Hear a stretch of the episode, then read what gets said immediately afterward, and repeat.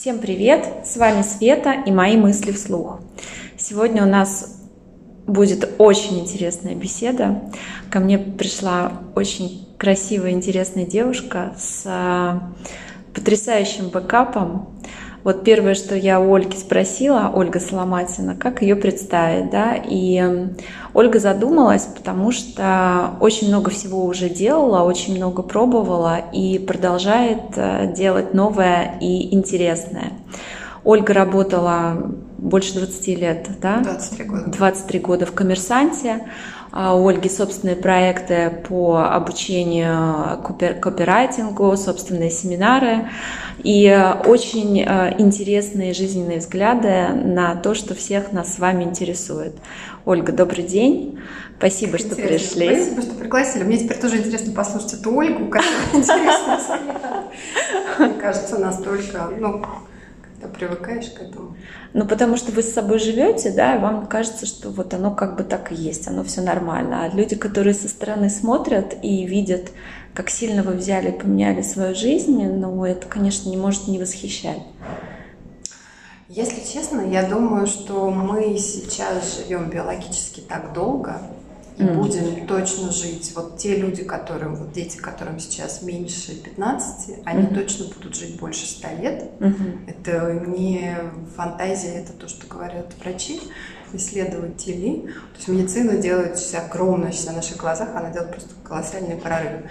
И из-за того, что мир, ну все про это говорят, так быстро меняется, невозможно делать планы, там даже бизнес-планы для крупных компаний на 5 лет вперед. Угу. Очень многие бизнесы такие консервативные, которые как раз вот планированием долгосрочным занимаются, они умирают на наших глазах. Банки, например, угу. платежная система как таковая. Перерождаются, да? Ну, скажем, они умирают по-настоящему. Потому что вот банковская система, как мы ее знаем, там, через 10 лет ее не будет. Она очень-очень сильно изменится. Но Бог бы с ним. Я к чему? Я к тому, что каждому из нас придется поменять профессию несколько раз. И уже сейчас я делала это несколько раз, хотя мне там 42, и я понимаю, что придется еще. И если первый раз, я знаю, мне и всем остальным это очень тяжело делать, это прям вот муки то потом уже так раз и переключаешься. И ничего страшного. И уже да? видишь определенные звоночки, когда надо меняться. То есть трансформация, она такая неминуемая получается. Оль, но ведь коммерсант для журналиста, это же вообще, да, это в принципе то, к чему, ну я не знаю, это там первый канал на телевидении фактически. Как можно было вообще, вот, э, если вы человек, который любит писать, да, у которого это классно получается, а у вас есть площадка, вы востребованы, и вдруг вы берете и просто посылаете это все к чертям собачьим и начинаете с нуля. Что? Почему? Нет, ну так на самом деле это вот не изнутри, как обычно, все немножко по-другому. Коммерсант был вот той потрясающей площадкой и, наверное, лучше, не наверное, а точно лучшей газеты, когда я в него пришла в 17 лет до того, как я поступила на журфак. Я провалила первый год и uh поступила на ПО, подготовительное отделение, и пришла на коммерсант. Вот нагло так совершенно. Я однажды опоздала на лекцию, бродила по факультету, потому что нельзя было прийти с опозданием. Увидела объявление, мне кажется, даже на машинке. От руки? Или, или от руки. Ну, как принтеры уже были, но вот я сейчас думаю. И я его сорвала, потому что тогда не было мобильных телефонов, мне как не пришло в голову переписать телефон, и сорвала, пошла звонить за две копейки вниз.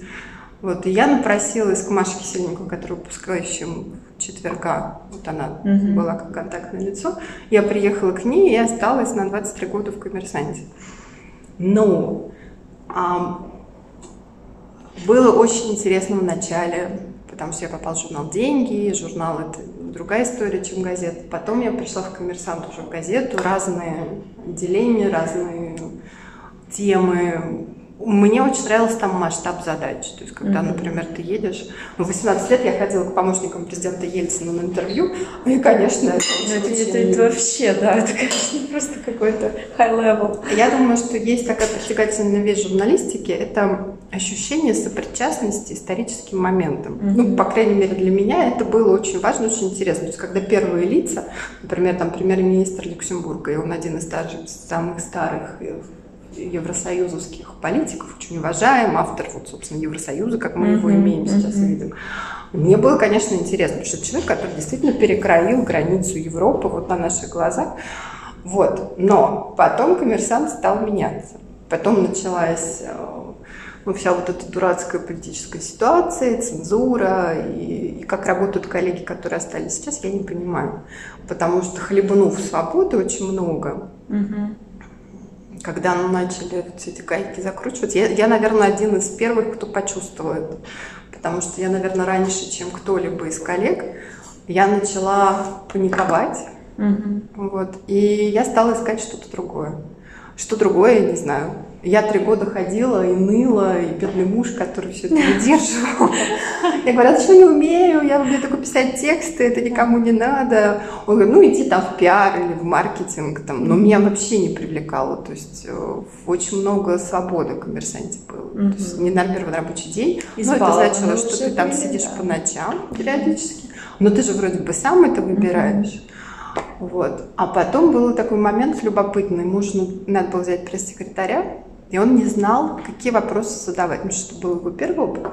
И я ему рассказала, говорю, как это, как это ты не знаешь? Это же элементарно, да, да. да. Я так раз и набросала ему задачи, угу. что надо спрашивать, на что надо обращать внимание. Он говорит, а ты понимаешь, что это ценно? Ну вот то, что ты знаешь там. Да ну, наверное. Это часто, кстати, очень многих специалистов, когда, например, специалисты приходят ко мне учиться вести свои инстаграмы, там, сайты, и они говорят, я не знаю, про что писать. Это же всем понятно. Mm-hmm. Ну вот то же самое. То есть то, что мне казалось очевидным, ну, это же понятно, что должен был знать пресс-секретарь, оказалось очень полезно большому количеству людей. Потому что я стала вести медиатренинги mm-hmm. очень быстро, это стало очень популярно. Я стала натаскивать спикеров и первых лиц как им mm-hmm. уходить от хитрых вопросов журналистов. Ну, все перешла отчасти на другую на другую сторону. Но при этом я продолжала учить журналистов тоже. Mm-hmm. То есть как им наоборот задавать такие вопросы. С двух сторон, да? Вот, это очень такая тонкая а, да. тематика. Ну да, то есть я с одной стороны могу рассказать, как можно подвести человека к тому, что он все расскажет. Угу. Вот даже паузы, например, человек отвечает, но мы ждем, и мы молчим. Угу. И просто смотрим на него выжидательно.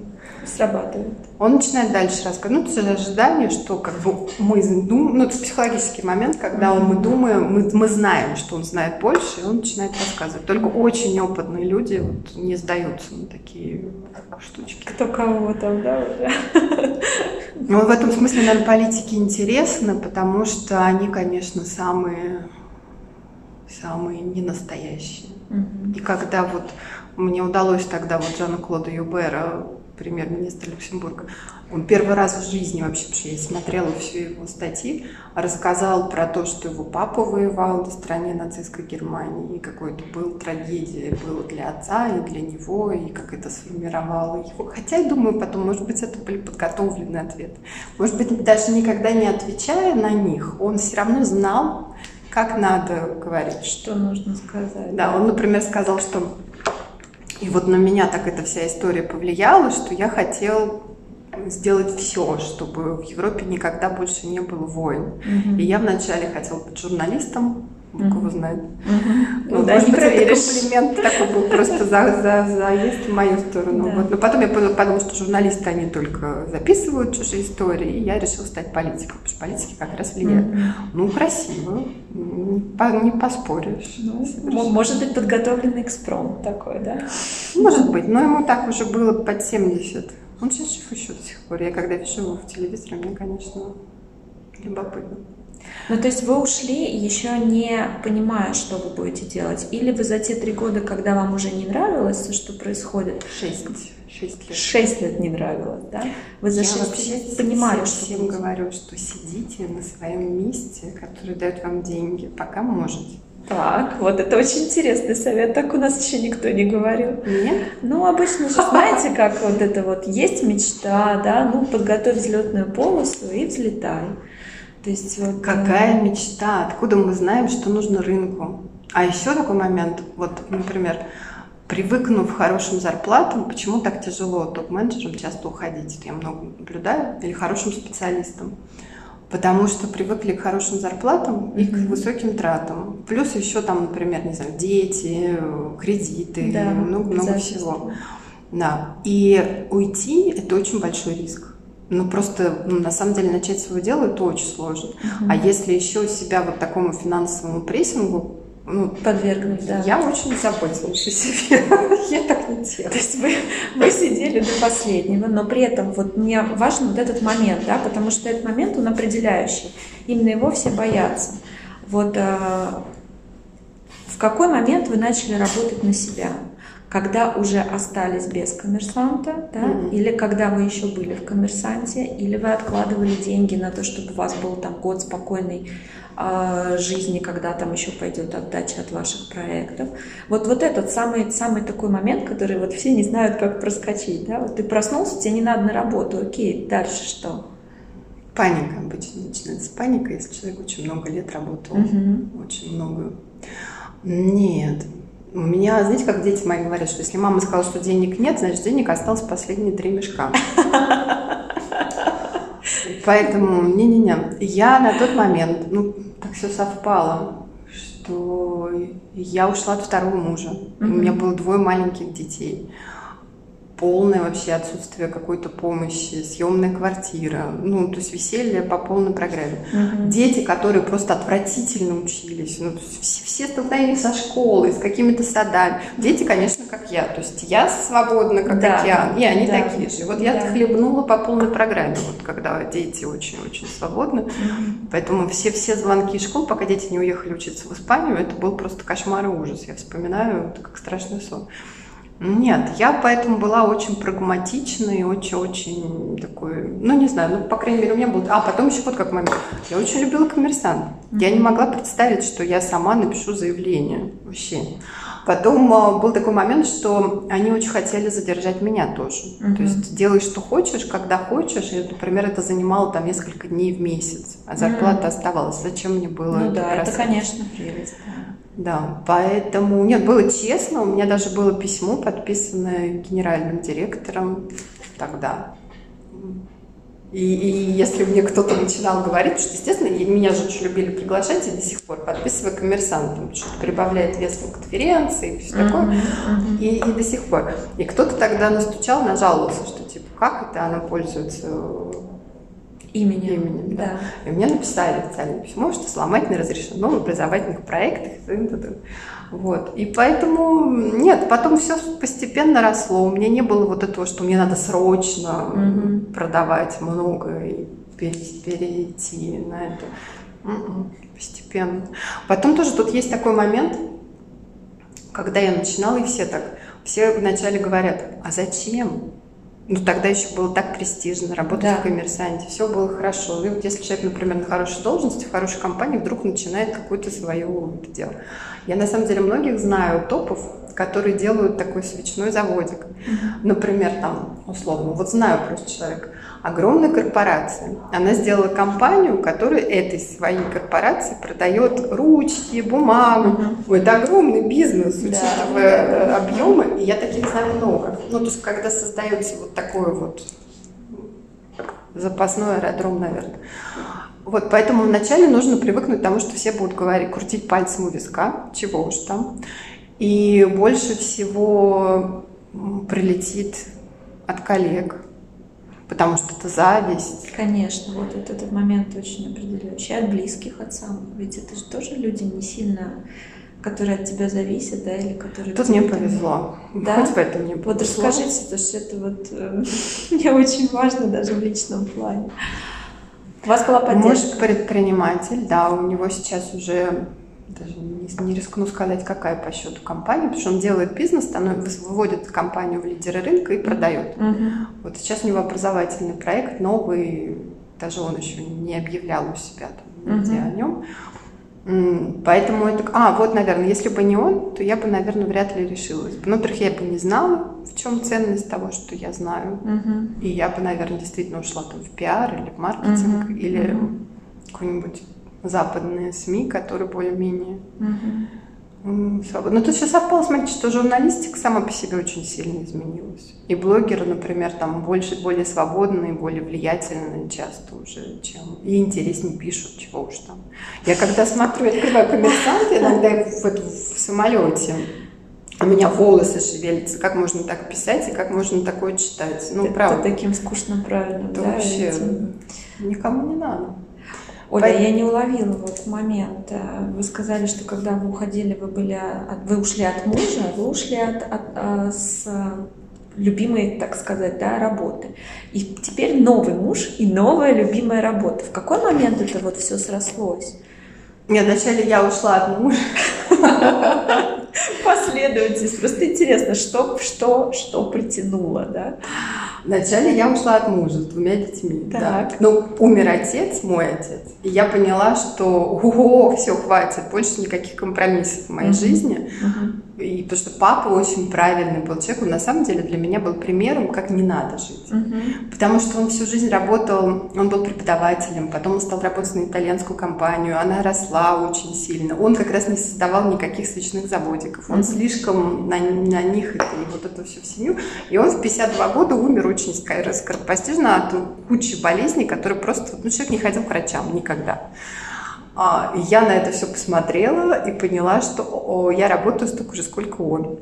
И я могу прекрасно повторить этот путь, потому что вот это моя жертвенность в семье, uh-huh. потому что явно было уже было понятно, что это не тот мужчина, который uh-huh. мне нужен. Uh-huh. Вот. И поскольку я человек достаточно резкий, я ушла. Вот просто ушла. И тут я стала редактором в «Коммерсанте», потому что мир начинает подстраиваться. Мне нужно было больше денег, и мне предложили эту должность. И вот тут был очень интересный момент, потому что я на самом деле по натуре не начальник. Я не тот человек, которому нужно управлять людьми. Вот корпорации строить. Вот, например, вот моя приятельница на, на моих глазах построила из курса огромную компанию, в которой 18 продажников. У нее целый там огромный офис в Сити. Я смотрю на это и понимаю, что для того, чтобы иметь офис Сити, надо хотеть офис Сити. Да. Я никогда ничего такого не хотела. Вот. И вот это просто была вынужденная ситуация, когда ты становишься начальником, такой свободный художник. И тут был любопытный момент, может быть, это какая-то моя особенность, а может быть, мне кажется, просто про это не говорят серьезные люди. Я поняла, что вообще-то начальник – это тот, кто берет на себя ответственность и говорит в какой-то момент, вот будет так, как я сказала. Не потому, что это действительно там выверено лучше. Не потому, что лучше, а потому, что я сказала. Да, потому что все, вы меня достали, мне в 4 ехать за детьми и до свидания.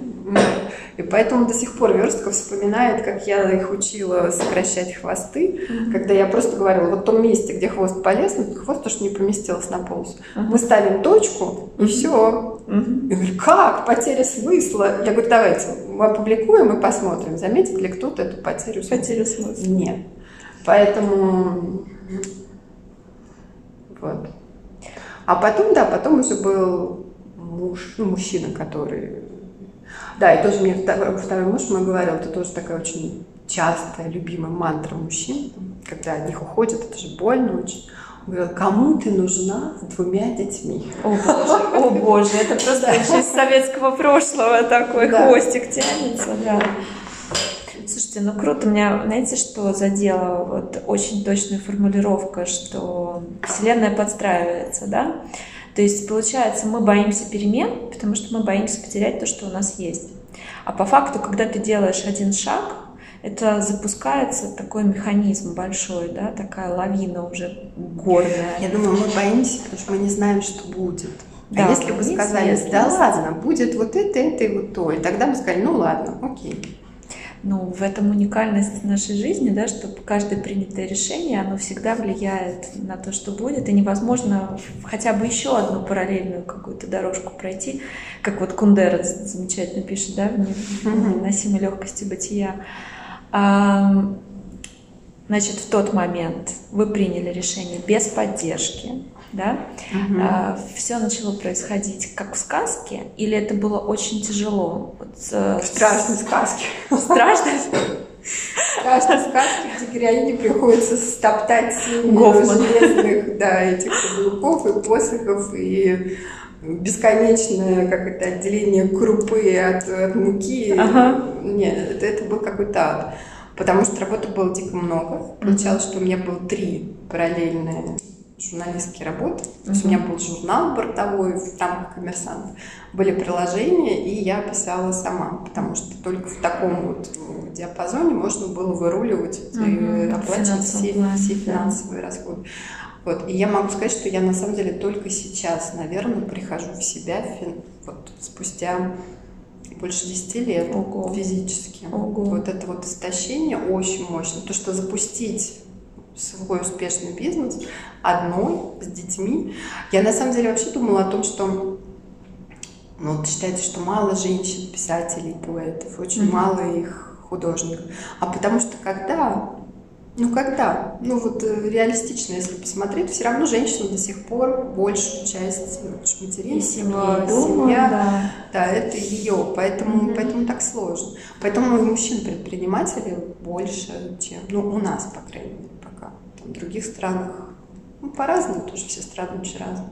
В Америке уже очень близко. То есть я думаю, что, может быть, даже женщин больше. Если смотреть на всякие мелкие бизнесы. Но на курсах, я думаю, точно у вас женщин Женщин. больше. Да? Конечно. А вот где мужчины? Им это не надо? Это не серьезно? А я просто не даю рекламу на мужчин. А, да.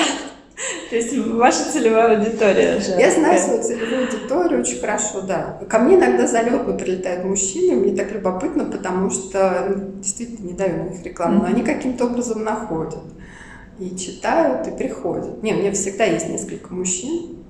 Это Я знаю, молодых что в это- основном. Это не те, которые вот там в 45 решили все поменять, да? Или Молодых, да. Ну, плюс-минус 30. Ага. Ну, вообще ко мне взрослые люди приходят, как Мгм. правило. Хотя так любопытно, мы сейчас проводили эксперимент, вот летом давали рекламу на совсем молодых. Мгм. Вот посмотрим. Посмотрим, какая будет реакция, потому что я всегда очень вовлекаю аудиторию. Мне очень любопытно знать, кто меня читает. Мгм. Я всегда поэтому захожу, ну, по возможности, в каждый профиль, который подписывается, чтобы посмотреть. Когда видим фотографии, все равно понятно, Мгм. что человек себе. То есть вы лично отслеживаете, да, вот э, аудиторию фактически, которая по ту сторону?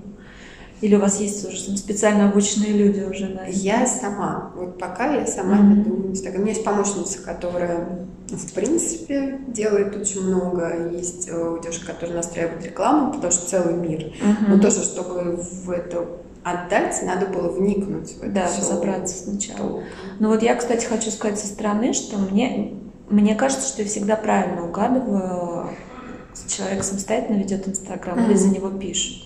И когда Это видно. Это, и это, Это видно. это совсем другой отклик. Вот когда просто красивый, хороший текст, он зачастую не трогает, и ты даже не дочитываешь до э, середины. Да? Когда это что-то пропущенное через себя, ты не можешь, даже ты вроде бы человека не знаешь, но ты не можешь, ты, ты начинаешь жить его историей, ты ждешь, что дальше, да, там, вот я, например, читала, я нашла вашу первую статью в «Жить интересно», да, замечательный ресурс, и все, и я пошла за вами. То есть я Мгм. пошла, пошла, пошла. Потом я уже пришла к вам в Инстаграм, на ваш личный сайт и так далее.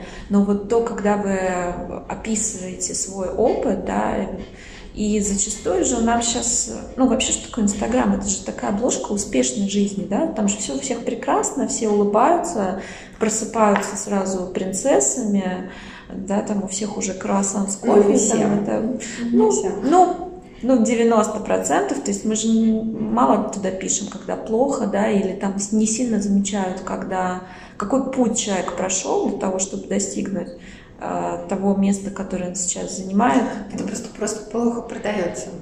Вот, вот. Получается, что всем нужен успех, все гонятся за какой-то... Я думаю, всем нужна надежда, если честно. Всем нужна надежда, что у меня так будет. Да. Надежда, что даже если что-то плохое, то все равно это ну, за черной полосой последует белой. Потому что такая интересная вещь, я к этому ну, правда, муж периодически мне говорит, что ты странный, ты к многим простым вещам почему-то очень поздно приходишь. Я, почему- но я спрашивала, по крайней мере, своих подписчиков, подписчиц, когда были прямые эфиры, они сказали, что у них тоже вот, вот любопытно проверить на вашу аудиторию. Я только сейчас пришла к пониманию, что жизнь очень сложная, очень тяжелая вещь. Я почему-то росла как принцесса без королевства. Uh-huh. Я почему-то ждала, потому что мое детство совершенно не было каким-то фантастическим, там, у меня сложные отношения с мамой до сих пор, там, ну, но при этом все равно у меня было ощущение, что мир очень интересное место, очень любопытное, и что надо просто вырасти и войти в него, uh-huh. и все будет ну, отчасти так и оказалось. Мир интересное очень место, и у меня очень много вещей вызывает и там, любопытство, и очень много хороших разных чувств. Но жизнь очень сложна. И есть очень много того, что почему-то для меня до поры до времени оставалось за кадром. И мне кажется, что в нашей культуре тоже, потому что, например, сейчас очень много, живя в Испании, я сравниваю вот просто ради любопытства. Посмотрите испанские фильмы, любые. Uh-huh. Они совершенно запросто не бегут от ну, вот того, что у нас там считается сложными темами, там старики, вот эти вот проблемы болезни. Ну вот просто для, для примера. Моя знакомая в прошлом, в прошлом году в Испании, ей должны были сделать операцию. Ничего вообще, она в этот же день уже поехала за хлебом, когда ее uh-huh. прооперировали. Вот. Но она ждала долго назначения, потому что там физиологически, несколько месяцев. И все знали, что у нее будет операция. Вся семья. Все это обсуждалось. Все соседи. Мы каждый раз с ней вот сталкиваясь с кем-то в школе. Вот, вот ну, типа, когда, как? Она мне, мне и всем остальным рассказывала таких подробностей, что мне было плоховато. Я человек впечатлительный, я от медицинских всяких этих и я потрясающе смотрела, что она получает огромную поддержку. Mm-hmm. Она вот этот вот свой страх и свои переживания может с ними да. разделить. Mm-hmm. Это очень по-испански. И я вспоминала, как там лет пять назад я делала достаточно серьезную операцию. Это было не, не смешно, я неделю потом почти не ходила. Но об этом почти никто не знает из самых-самых близких, потому что в нашей культуре, ну, про это не говорят, это, это же стыдно. Да. Ну и вообще. Вот, поэтому ну вот, мне кажется, что вот, вот это, то есть это не выдерживание на самом деле сложностей жизни. Поэтому есть такой перекос с глянцевость, то, что mm-hmm. все проснулись принцессами. Mm-hmm. А если мы как и готовы услышать историю о том, что была операция, то нам нужно, чтобы она уже давно что, закончилась. Да, и что хэппи-энд, и после этого да. долго и счастливо. То есть, например, если писатель болен, то он должен, не знаю, на смертном одре в реанимации написать свой великий роман, и тогда mm-hmm. мы вот это будем ценить больше. Но я думаю, что это временно. Я думаю, что мы привыкнем постепенно. Ну да, нам нужно лет сто, наверное, чтобы, чтобы вообще искоренить уже вот эти советские, советские еще гены такие страшные. Почему они не только, не только советские, если честно. Потому что если рабовладельческий строй отменили в каком-то 1861, по-моему, году, Крепостное право, да. Крепостное право. Да. Так это прям совсем чуть-чуть. Это сто лет не прошло, началась... Началось новое, да. Да. Окей, ладно, это мы уже куда-то в историю углубляемся. А вот практически, опять же, вопрос. Поддержка близких, когда ты решаешься что-то изменить. Очень круто, когда вот рядом с тобой муж, да, который говорит, блин, давай, ты у меня звезда, ты самый лучший, у тебя все получится. Нет, никто так не говорит. Вот когда муж крутит э, пальцем у виска, и, ну, то есть ты меняешься, ты становишься неудобная, да, ты ну, какую-то авантюру затеваешь. Мои родители в таких случаях говорят, когда ты успокоишься, mm. да, ну, Стоишь нормально. Ну да, но все же хорошо, ну работа, дом, машина, путешествие, что тебе надо вообще? Mm-hmm. А счастья нет внутри, да, есть вот эта потребность какая-то что-то сделать, себя реализовать. Окружающие не понимают, вот что, как с этим справиться, как опять себя не загнать э, под эту раковину. А, Тут столько, столько всего. Смотрите, на самом деле мы рождаемся с определенным количеством талантов. И если нас по каким-то причинам направляют, как очень часто у нашего поколения, слава богу, сейчас уже все-таки с детьми иначе mm-hmm. поступают. Но, условно, я очень хотела быть психиатром. Я просто грезила, и я в итоге училась, и, ну, не на психиатра, но психолога там дважды эта тема мне безумно интересна до сих пор. И особенно психика больная, потому что на самом деле, ну какая разница, я помогаю людям выразить словами, а тут я могла бы больным людям помогать находить какой-то контакт с миром. Вот все, что вне нормы, меня очень-очень mm-hmm. манит. Но, видимо, это просто вот предрасположенность такая, генетическая, я не знаю. Вот. Но мама была просто категорически против. Почему? Потому что мама хотела быть журналистом, но в ее возрасте это было нереально. И она потом им стала, пользуясь моими связями, там, она стала и журналистом, и редактором, смешно просто. Но меня она загнала вот, и у меня нет каких-то претензий. То есть, ну, просто я про что? Про то, что оно все равно прорастает. Я все равно использую до сих пор психологию, об этом пишу, так или иначе я использую это во всех своих курсах, потому что трансформация невозможна без внутренних изменений. Mm-hmm. Я понимаю, что я делаю осознанно. Но пока я это не добавила в свою жизнь, я не успокаивалась. Я вот тоже ходила, ныла, что мне не хватает пятого угла в комнате, mm-hmm, что-то все да. хорошо, но все не так. Вот. Поэтому мы все равно неминуемо, ну такая программа, мы должны обязательно реализовать то, что в нас заложила природа. Иначе мы будем очень несчастными себя чувствовать. Зачем? Почему могут другие люди ну, потому что, во-первых, система, а семья это система, это всегда, они в любые наши изменения ставят под угрозу систему. Да, существование как таковое. Да. Система всегда будет говорить, не-не-не, так все, все ровно строим. И те люди, например, которые отказались от себя, от реализации своих талантов по тысяче причин. И им, им есть разумное объяснение. Знаете, как вот приходят ко мне часто очень женщины, у которых несколько маленьких детей. И они на самом деле загнаны и так, ну что такое много детей без помощи, плюс какие-нибудь работы и курсы, и муж, и там, ну, и они себя корят, я не могу дописать роман. Да. Я работаю зеркалом для того, чтобы им показать, где, где это окно на этот роман. Угу. Я часто просто помогаю в том, что помогаю увидеть это и сказать, слушайте, ну книга пишется много лет, занимайтесь сбором материала. Сделайте осознанный выбор, не жертву, а осознанный выбор. Сейчас дети приоритет. Вот они подрастут, пойдут в школу, начнете писать свой роман. Ну, вот. Но это одна история. Обычно человек не осознает, и он просто отказывается совсем. И, естественно, тот, кто все-таки имеет наглость реализовываться, вызывает очень много агрессии. И очень много страхов, тревог. Ну, и, и тогда хочется сказать, нет, давай ты будешь нормально. Да. И, и не надо тебе никаких экспериментов. Все хорошо, и не, не пути лихо. Но это очень плохая позиция, потому что, опять же, все так изменилось, и мы не знаем, что будет востребовано. Поэтому, если мы не будем идти за тем, что нам любопытно, и меняться, и учиться, ну, просто в какие-то моменты мы будем оказываться серии «Женщин после 45 никто не берет на работу». То что? Никто не спрашивает, сколько вам лет, если вы хороший специалист на самом деле. Вот мне кажется, на самом деле тоже определяющее, что именно тебя тянет, да, куда тебя э, зовет вот то, что было там еще с детства, да, заложено, а даже не то, какие ниши сейчас востребованы и где ты можешь применить то, что в тебе уже есть. То есть если плясать от себя, то это, это может быть дольше, это сложнее, но это гораздо больше имеет вероятности стать успешным вот, да, в плане реализации и, и внутренне, опять же, да, но какая разница, найдешь ты нишу, которая будет тебе приносить столько же денег, да, как у меня одна гостья сказала одну прекрасную фразу, что если вы хотите перемен ради денег, угу. да, то, то не надо, деньги у вас здесь уже да, есть, да, да. вот там будет то же самое. сколько можете да. на своем рабочем месте, да. да. Вот, но меня, смотрите, что меня интересует. Вот, это, вот если люди близкие, да, они не поддерживают, да, вот что делать? Я скрываю. На войну? На войну? Нет, нет. Ну, у меня слишком много, мало времени и сил, чтобы воевать. Нет, я просто скрываю. Ого, это как? Научите.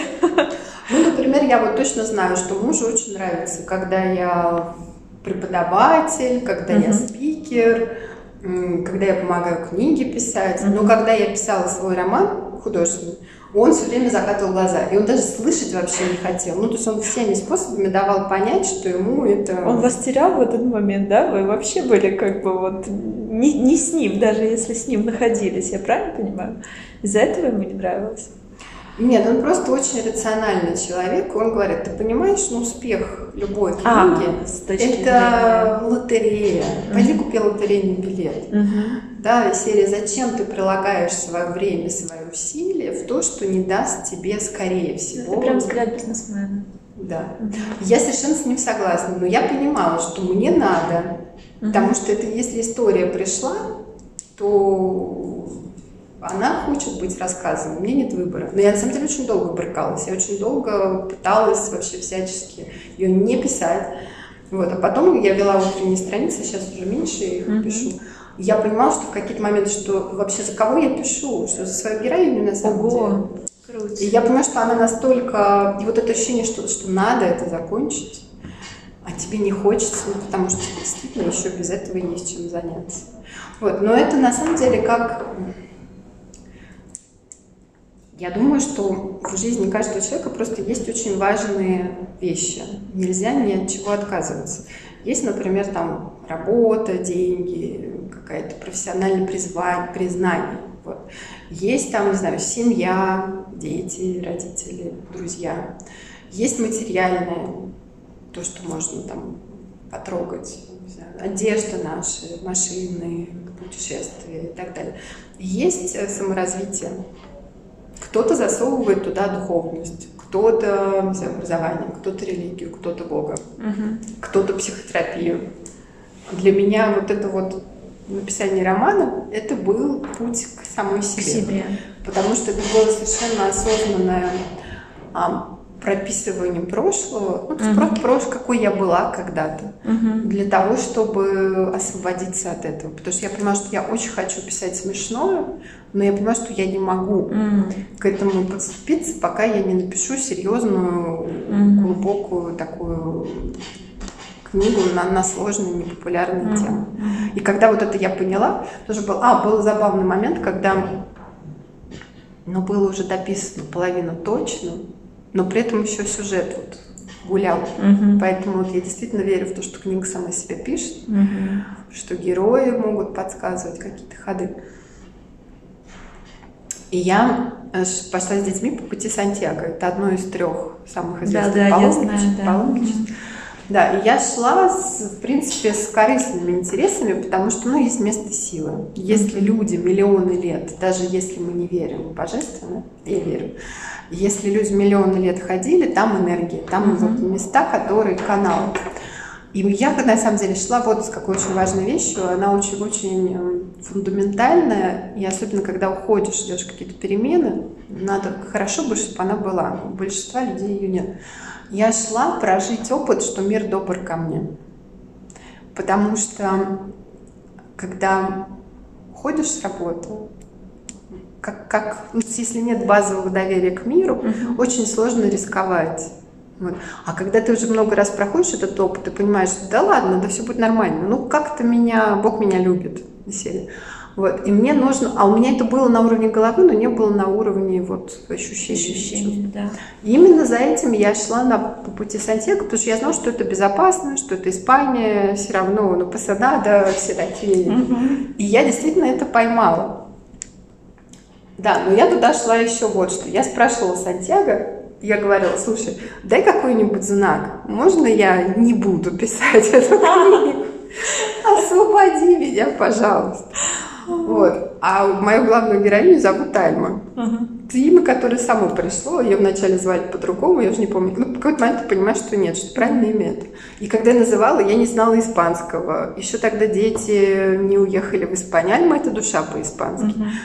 Вот. И когда мы уже ехали обратно, это 700 километров с остановками, жара, там на куче заправок, за кофе, туалет и прочее, прочее. И вот я вхожу в одну из этих заправок, и на меня смотрит бутылка, где написано «Альма». Какая прелесть! Я с тех пор не видела ее никогда. Мне только моя приятельница этим летом прислала, говорит, ой, говорит, я нашла твою бутылку. Я сфотографировала, сказала, спасибо, понятно, ладно. Ну, все, знак, да. Да. Роману быть. И следующим летом, в августе, все, когда я поняла, что все уже вот-вот, он, то есть mm-hmm. когда я стала писать везде, в самолете, ну, так быстро, как только я, то есть я столько уже знала, что там должно быть, И я решила, что я отложу всех, и опять, вот как вселенная подстраивается. Вдруг все мои авторы, которых было очень много, они взяли отпуск на август, и я им вполне себе спокойно, спокойно написала. Да. И я понимаю, что да, это роскошь. Ну, вот прям роскошь. И позволить себе написать полноценный роман. И я поняла, что это важно вот мне самой. Угу. Там дальше я, я ничего не делаю, чтобы он... Э, не ради коммерческого успеха. Нет. И имя у вас так есть. Да, поэтому я думаю, что просто есть что-то, что мы должны для себя делать, mm-hmm. иначе просто нам будет плохо. А когда нам будет плохо, то всем вокруг будет плохо. Зачем? А следует ли расставаться с людьми, которые все-таки не принимают это? Ну, чистить пространство, да? Но я всегда вот как-то вот я очень боюсь давать какие-то советы, как вдруг кто-нибудь возьмет и скажет, о, сама ты сказала. Можно разводиться. Да, это как президент развелся, и все побежали, реально, она же выросла. Да, статистика, да, да. А это очень, очень влияет, это же как эгрегоры, это же как, ну все, все, кого мы наделяем какой-то властью, они такими становятся. Я бы, да, и, например, Моя мама до сих пор не знает, что я эту книгу написала. Потому что, ну зачем? А ей не надо. ну, ей не надо, мне не надо. Мой муж тоже не знал, что ну, вот когда mm-hmm. я ее писала, потому что он так наездами приезжал mm-hmm. вот в августе. И я думала, а зачем? Ну, что это мне нужно. Вот сейчас она выходит печатная, он тоже не знает. Ну, и как это? Ну, это очень трогательно, конечно. Ну, Подарите ему на э, тайный сад, что женщины должен быть тайный, тайный сад. Я думаю, что на самом деле, правда, ну, не всем надо делиться. Но это же много времени занимают такие вещи, да? Ну, как бы, если муж все время рядом, он же увидит, что ты там что-то сидишь на, над, на ноутбуком денно и ночь, ну что-то же происходит. Ну, я и так все время сижу на ноутбуком. Одно ну, у вас алиби. У вас да. Да нет, я просто думаю, что если я думаю, что если что-то действительно вот важно, то оно оно прорастет. По-любому. А людей, которые, ну, которые там, не знаю, друзья, ну, не знаю, у меня такая ситуация, к сожалению. Я переживаю это, но что да, люди уходят периодически. То есть я, на самом деле, наверное, так быстро меняюсь периодически. Я даже год назад, когда обычно в декабре подвожу какие-то итоги, я читаю, перечитываю, да. и я плохо уже узнаю женщину, которая написала. Поэтому, ну да, люди уходят, ну, это, это нормально, да, это, конечно, болезненно, но мне кажется, для человека, который находится в развитии, да, это вот же есть тема, что люди не меняются, а есть тема, что люди очень меняются. Очень меняются. Да? Некоторые не меняются. Да, и вот э, кто просто к какому лагерю относится. Я как раз вы предвосхитили мой вопрос, хотела спросить Ольга Соломатина 10 лет назад и сейчас, да, но вы говорите, что даже год назад это уже другая. Слушайте, за 10 лет у нас да? даже скелет полностью обновляется. Да, правда. но тем не менее есть люди, которые же ну, не хотят, они же себя берегают от этого, да, и вот они выстраивают, им комфортно. Я мало таких знаю и вообще стараюсь с ними не общаться, вот. потому что меня это как-то удручает. Мне кажется, это странновато, если честно. Ну, значит, у вас каждый... крутое, крутое окружение, оно ваше, значит, уже просто у вас сформировалось вокруг вас вот то вот это кольцо, да, в котором вам очень комфортно, и люди той же энергетики, и вы, получается, вот... Слушайте, я на самом деле, наверное, сейчас прям вот э, скажу, ну, наверное, неочевидную вещь. Большую часть времени я одна. Очень mm-hmm. много лет. Mm-hmm. И мне кажется, что это как раз вот, ну, труд автора, mm-hmm. это как раз тотальное одиночество. Ну, и наблюдение, оно выбранное. и внутреннее, и за внешним, да. Но я работаю... Ну, а, вот смотрите, еще тоже какая важная вещь. Если действительно люди будут слушать, которые хотят уходить, когда я стала работать на себя, да, продолжая... Вот было, конечно, очень комфортно, что можно было работать дома. Угу. И тогда вот был такой, ну тогда неосознанный, но потом я уже думала, что мне было это очень нужно. Очень много времени проводя с самой собой, я поняла, что я стала отстраиваться от мира таким образом. Mm-hmm. То есть вот эти все должествования, они стали для меня очень заметны. Ну, вот игры, в которые, в которые приняты игры. Например, mm-hmm. я перестала участвовать в совещаниях. Я поняла, что это просто бесконечная трата времени. Я не могу себе такого позволить. Меня прям до бешенства доводило. Я приходила первая, рассказывала свою часть, и говорю, можно я пойду? И уходи. Вот. И очень многие вещи, там, например, когда какой-то был очень тяжелый грипп, и мне очень близкий человек сказал, что ну, чтобы перестать болеть гриппом, перестань жить общественной жизнью, перестанешь болеть общественными болезнями. И я поняла, что, о, правда, ну, то есть ну, это, это в этом есть, да. Да. И вот эта вот отдельность, она такая нормальная. И когда с текстом очень много времени, то ну, какие люди? Ну да, конечно. Поэтому, ну, не знаю, окружение. Есть очень близкие люди, которых можно годами не видеть, и потом увидеть. И они остаются близкими, да. да. Это не зависит от времени, на самом деле, сколько мы проводим, да, это другим определяется. Да, согласна. Такой полупрофессиональный вопрос. А, если люди придут к вам на курсы, там, да, на, к вам на обучение, они смогут э, стать писателями или они смогут просто научиться выражать свои мысли более интересно или что? Чему вы учите? Хм. Я учу стать человеком, который может стать писателем. О. Да. Это классно. Вот как раз пройти вот этот вот путь, встретиться с собой, узнать, какая я или какой я, и чем я могу поделиться, избавиться, освободиться от этих страхов. Ну, даже не освободиться, а приручить их. Потому mm-hmm. что обычно страхи – это гонцы. Они с какой-то новостью пришли они о чем-то предупреждают. И когда мы их выслушиваем, они задвигаем в пыльный угол, они уходят. Mm-hmm. И, в общем, ну, надо им быть благодарными за то, что они предупреждают. Mm-hmm. И я учу вот, вот это вот выдерживать страхи, видеть ценное, чем можно поделиться. Потому что когда у человека есть вот эта история и готовность, дальше это уже просто дело техники. Драматургию можно понять, там, не знаю, могу за один день вам объяснить все нюансы, которые нужно знать. Поэтому, ну, точно так же, например, там копирайтерский курс, когда очень много времени мы уделяем отношениям с заказчиками, выстраиванию коммуникации, как понять, что на самом деле человек хочет. То есть очень, очень многое вот успешное в тексте это на самом деле умение построить коммуникацию угу. через текст. То угу. есть текст у нас просто как инструмент. инструмент. Может быть там у кого-то это аудио, у кого-то это может быть видео, а это вот, вот текст. Конечно, там сложнее, потому что, ну вот сейчас я говорю, есть нюансы моей интонации, например. А, а если бы было видео, то было бы еще больше информации, потому что все равно 94% мы считываем видео, видимо. И мозг быстро-быстро это все как-то сканирует. А, и мы бы сошли с ума, если бы мы получали от него все, что понимаю. В тексте сложнее, потому что в тексте вот как раз начинается очень много, когда человек читает, на самом деле не читает автора, а читает себя. Поэтому так интересно, когда, например, прям противоположные точки зрения про книгу или про фильм. Mm-hmm. Иногда хочешь спросить, а вы вообще одну читали? Да, да, да. Что, что вы там? Или бывает очень забавно, пост, например, я напишу, а по комментариям я понимаю, что люди его вообще даже факты какие-то перепутали. Ну, у каждого своя ассоциация возникла, все, они дальше уже по поводу ее и самовыражаются. Да. Поэтому текст очень хорошая вещь, вообще книга очень хороший способ саморефлексии. Да, терапия такая, да? Да.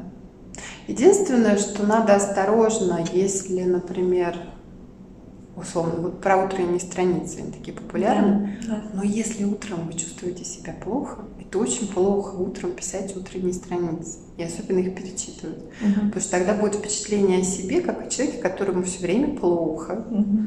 который все время не в ресурсе, который ноет, там, поэтому лучше писать так, ну, если есть вот такая тенденция, я просто утром чувствую себя плохо, это биологически, угу. и и тогда лучше писать днем или вечером, когда уже силы есть, и тогда уже ну, другое представление о себе. Ну, все очень индивидуально, конечно, да, нужно все выстраивать под себя. У нас зачастую тоже тренд пошел, да, все дико в него вот ударились, а, абсолютно, несмотря на то, какие у тебя там свои вводные, да, и так далее. Даже, не знаю, вот этот тренд вот этой рефлексии, он сейчас тоже такой на лицо, потому что, ну, люди ну, как бы даже вот моя аудитория, да, определенного возраста, определенного статуса. То есть в uh-huh. целом есть критерии успешности, как бы у людей все хорошо, но uh-huh. чего-то там вот внутри, и вот начинается, да, там ты эту книжку прочитал. То есть, э, ну, на самом деле это уже такой стиль жизни, да. Вот мне кажется, действительно нужно очень абстрагироваться подчас. Очень много информации заходит и понимать, что тебе нужно, что не нужно, и отсеять. У меня у самой такая проблема есть на самом деле. Mm. Я вот очень люблю, где-то меня что-то зацепило, я на этого подпишусь, на этого подпишусь, а потом уже с ума схожу от этого потока информации, который меня идет, и мне все кажется, что я сейчас вот это, вот это, вот это, а потом я пойду делать, а я не успеваю уже идти делать, потому mm. что я вот это вот все в себя впитываю. Mm. Но это значит дофаминовые, помню, дофамин когда мы новое получаем, uh-huh. мы получаем вот как раз вот этот вот гормон, который нам дает радость. Uh-huh. Ну, вот просто такой способ получения радости. Дофаминовая зависимость, значит, у меня. Да, ну, такое время. Ну, поэтому, кстати, психические заболевания просто какой-то безумный всплеск. Считается же, что мы за один день получаем больше информации и событий, чем человек в средневековье за всю жизнь. Да, бедный мозг. И что, например, в 1900, относительно недавно, в 98 году, mm. за день событий было больше, чем за год, сто лет перед этим. То есть мы очень-очень ускоряемся. И надо к этому адаптироваться. На самом деле вот эти идеи там с детоксом, угу. это другая крайность. Хорошо бы находить баланс, но да. точно его надо искать, потому что мозг очень перегружен. Да. Или даже вот вспомните, когда... А, я помню, когда появился интернет. Мы же начинали, его не было. И мы звонили там по справочникам, да, желтые да, страницы. страницы. Максим был такой крутой, да. там где были все чиновники, правительство, такой справочник. А потом появился интернет. А потом, например, вот оставил компьютер на работе, и все. А потом появились эти ноутбуки. А теперь уже не оставишь телефон да. нигде. Да, да, и теперь уже в постель. Что мы первым делаем? Ну, я точно, я думаю, все. Берем телефон, чтобы посмотреть, что там еще не вставало. Я себе давно уже это запретила. Мне, мне утренние часы только мои телефоны, только по дороге на работу. Это очень, кстати, помогает. Вечером тоже. Почувствовать себя, конечно. Mm-hmm. Но я, когда мне нужно почувствовать, я закрываю глаза, стою на одну ногу, чтобы не упасть. Ну, это фактически асана уже такая. Да, да, да, да, да, надо очень закрепиться в теле физическом. Мне очень понравилось, как вы сказали, я помогаю стать человеком, который может стать писателем. Это вообще, это прям, мне кажется, можно слоганом сделать реально там на вашем сайте. Mm. Потом ты можешь стать кем угодно, да, но нужно стать человеком, который готов стать кем-то. Вот это прям, я об этом подумаю сегодня. Наверное, пост даже какой-нибудь родится. Оль, спасибо огромное, что пришли. Я дам на вас все ссылки, конечно, как обычно. Послед... Последний вопрос, который я задаю вот всем гостям в рамках этой рубрики «Ветер перемен». Что бы вы посоветовали людям, которые хотят, но боятся совершить перемены в своей жизни? Один совет. Я думаю, что если у человека рождается желание, если оно еще сильное, там, не минутное съесть мороженое, а вот действительно серьезное, значит, это важно для него. Значит, это... Ну и он получает, у него есть сила, у него есть ресурс, чтобы это осуществить. А еще такую вещь очень важную вот из всех наблюдений своих, вот испанцы говорят, у нас есть вот эта поговорка наша, что каждого ну, мы говорим, что нужно. Испанцы говорят, каждый может, если захочет вырастить э, ребенка, посадить дерево, вырастить, uh-huh, там, uh-huh. построить дом. И он говорит про, они говорят, что им и написать книгу. Да. В смысле, что жизнь каждого человека настолько ценная, что ему есть чем поделиться. Угу. Поэтому пусть, пусть это не книга, пусть это будут посты, пусть это будет для себя, может быть, какой-то тайный сад, полчаса, который я с собой сама провожу. Вот. Но просто творчество – это такая важная вещь, когда мы выходим за рамки ежедневного пути к смерти. Мы куда-то выскальзываем и это, это может быть очень большим удовольствием. И лишать себя этого удовольствия, особенно если хочется какой-то реализации, с какой стати? С какой стати себе в этом отказывать? Да. да. да. Суперский совет, спасибо огромное. Да. Все, ребят, мы с вами прощаемся на неделю. С вами была Света и Ольга Соломатина. Всем добра и любите себя. Пока-пока.